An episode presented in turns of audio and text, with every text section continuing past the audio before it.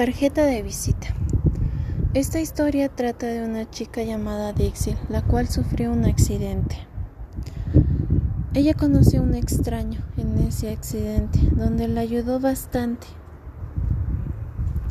Primeramente esta historia comienza con las tarjetas de visita que existían mucho más antes, las cuales se utilizaban para visitar a las familias con, con un sello.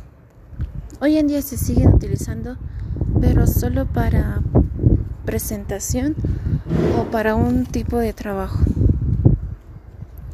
Donde a esta chica se dirigía, era la universidad eh, que se encontraba en Texas.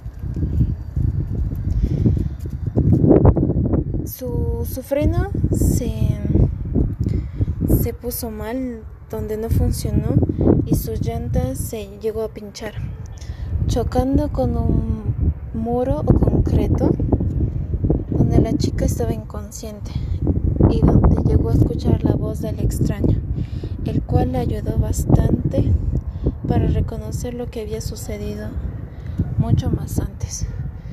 Según nos dice que este hombre estaba detrás de ella, lo cual había visto cómo el auto daba vueltas. El chico llamó a emergencias donde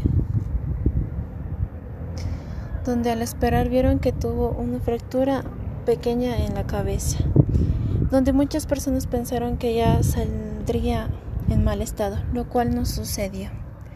Este extraño fue alguien significativo de Viña Verde.